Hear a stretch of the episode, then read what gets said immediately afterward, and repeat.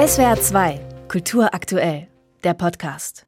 Der neue und erste Kinofilm des Tübinger Regisseurs Hannes Hirsch kam letzte Woche in die Kinos. Im Frühjahr hatte er in der Panoramasektion der Berlinale seine Premiere und gelangte als queerer Film auch in die Auswahl für den Teddy Award. Ganze acht Jahre soll er dafür gebraucht haben.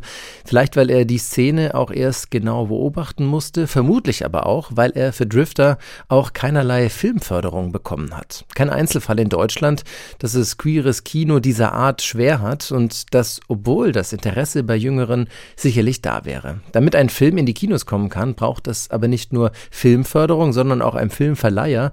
Und der bedeutendste und auch älteste für queeres Kino ist der Filmverleih Salzgeber aus Berlin. Über 30 Jahre hat Björn Koll die Geschäfte dort geleitet, bis er sich zum Jahreswechsel zurückgezogen hat. Und das kann man wohl sicher sagen, kaum einer kennt sich in der queeren Filmszene und deren Förderung so gut aus wie er. Daher herzlich willkommen in Kultur aktuell, Herr Koll. Hallo, grüße Sie. Holen Sie uns erst einmal ab. Wovon reden wir eigentlich genau, wenn wir von einem queeren Film sprechen? Ach, das ist eine Definitionsfrage. Mhm. Wenn Sie mich privat fragen würden, dann würde ich immer sagen, ach, so ein queerer Film, der muss einen richtig aufregen, der muss außerhalb des Mainstreams stehen, der muss künstlerisch bedeutend sein, der äh, muss dafür sorgen, dass ich im Kinosessel nach vorne rutsche. So, und das hat jetzt erstmal natürlich nichts mit einer sexuellen Orientierung zu tun. Äh, das käme dann als nächstes dazu. Was ein queerer Film auf keinen Fall ist, ist ein Film wie, sagen wir mal, Oscars Kleid aus dem letzten Jahr. Den haben ja viele viele gesehen, aber das ist für mich ein Film, da geht es um den Vater, der ein Problem hat, dass sein Sohn ein Kleid anziehen will. Das ist für mich jetzt erstmal kein queerer Film, weil ein queerer Film hätte auch immer die Logik, dass es um die Bedürfnisse oder die Sichtweise von einer wirklichen queeren Person geht. Mhm. Ich gehe mal davon aus, dass Drifter von Hannes Hirsch das alles bei Ihnen ausgelöst hat, weil er ist ja bei Salzgeber erschienen, hat Ihnen also offenbar ähm, ganz gut gefallen. Warum hat er denn jetzt aber aber keine Förderung bekommen. Das ist immer schwierig zu sagen, weil Förderungen sind komplizierte Prozesse, da ist viel zu beantragen. Bei Drifter weiß ich jetzt nicht ganz genau, wer da was versucht hat, weil ich war nur der Co-Produzent. Es gab auch übrigens eine Verleihförderung für den Film nach dem Erfolg, aber es gab keine Produktionsförderung. Das haben eine Reihe von Menschen, dazu habe ich auch gehört, im Prinzip über mehrere Jahre immer mit dem, was gerade ging, irgendwie unterstützt und möglich gemacht. Kann es auch sein, weil es einfach so keine klassische Coming-of-Age-Geschichte ist? Ich sehe das ein bisschen anders, beziehungsweise ich habe ja ein paar Untersuchungen angestellt und mir das Jahr 22 mal angeguckt. Und äh, vielleicht darf ich mal so ein paar Zahlen runterrasseln. Gern. Also wir haben es ja mit Fördermitteln in Höhe von 587 Millionen zu tun. Die teilen sich auf zwischen Bund und Ländern. Und ein guter Haufen, also 115 Millionen geht da für Serien und TV raus. Also haben wir 472 Millionen für den Kinofilm.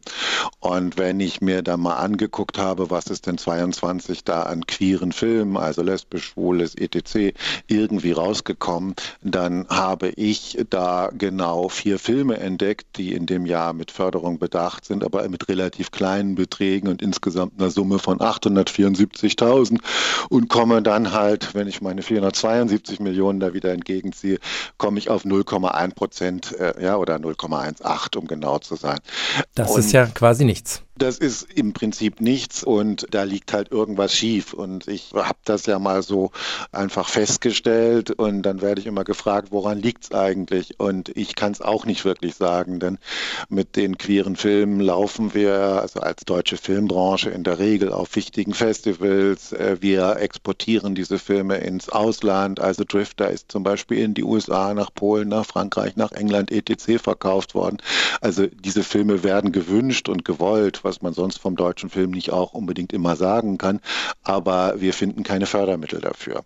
Und es ist ja auch so, dass Vielfalt und Diversity eigentlich ein großes Thema ist, ja vor allem auch in der Gesellschaft. Jüngere Leute interessieren sich dafür und trotzdem hat es im queeren Film schwer. Ich denke jetzt auch an den Sprung von der Filmschule, also ins spätere filmemachende Leben. Die Debütfilme, die beschäftigen sich regelmäßig mit den Themen. Da ist ein Rieseninteresse da, aber später werden diese Interessen dann nicht weiterverfolgt. Woran liegt diese offensichtliche Kluft? Naja, wir haben eine relativ gute Struktur in Deutschland für die Büfilme. Da helfen die Hochschulen. Da gibt es auch bei den Sendern, ich glaube bei Ihnen im Haus auch, Debüt im Dritten. Da gibt es kleine Fernsehspiel. Also da gibt es eine Struktur, die sowas möglich macht. Äh, beim zweiten oder dritten Film gibt es dann eigentlich gar nichts mehr. Äh, das heißt, man ist auf der freien Wildbahn und dann setzen die deutschen Filmförderungen halt andere Schwerpunkte. Und da sind dann die Komödien, die wir alle kennen. Das ist der Kinderfilm. Ähm, aber mit einem queeren Stoff äh, da irgendwo anzukommen, ist, glaube ich, äh, sehr schwierig und wird nicht gefördert. Mhm. Es gibt ja eine Menge populärer, vielleicht auch mainstreamigere Serien, Heartstopper, Sense8, Pose, Sex Education und so weiter. Ähm, ist aber der Kinomarkt jetzt hierzu im Vergleich noch immer nicht offen genug und einfach weniger attraktiv? Gibt es da eine Wanderung von Filmeschaffenden? Ja, natürlich. Also jemand wie Faras Shariat, der äh, uns mit Futur 3 vor drei Jahren erfreut hat, durchaus erfolgreich, ja auch in den Kinos, der ist auch zu den Serien und den Streamern abgewandert. Äh, ich weiß nicht, ob der nochmal zurück ins Kinogeschäft kommt. Und im Prinzip, das ist ja noch gar nicht so lange her, hat uns aber gerade Netflix natürlich vorgemacht, wie das eigentlich alles geht und welche Themen es gibt und wie man diese Themen auch erzählen kann. Aber äh, beim deutschen Film sehe ich das nicht so. Sie haben ja auf auf queer.de eine Generalabrechnung äh, geschrieben. Sie haben da äh, unter anderem ja auch als Vorstand der Queer Kulturstiftung auch ein ganz anderes Bild gezeichnet. Nicht diese Eigendarstellung der Bundesregierung, dass sie die Filmförderung ähm, des Bundes stark fördert hinsichtlich der Vielfalt. Selbst in Österreich, Frankreich und in Polen sei die Vielfalt größer, schreiben Sie dort. Ja, äh, das schreibe ich nicht nur, das ist so.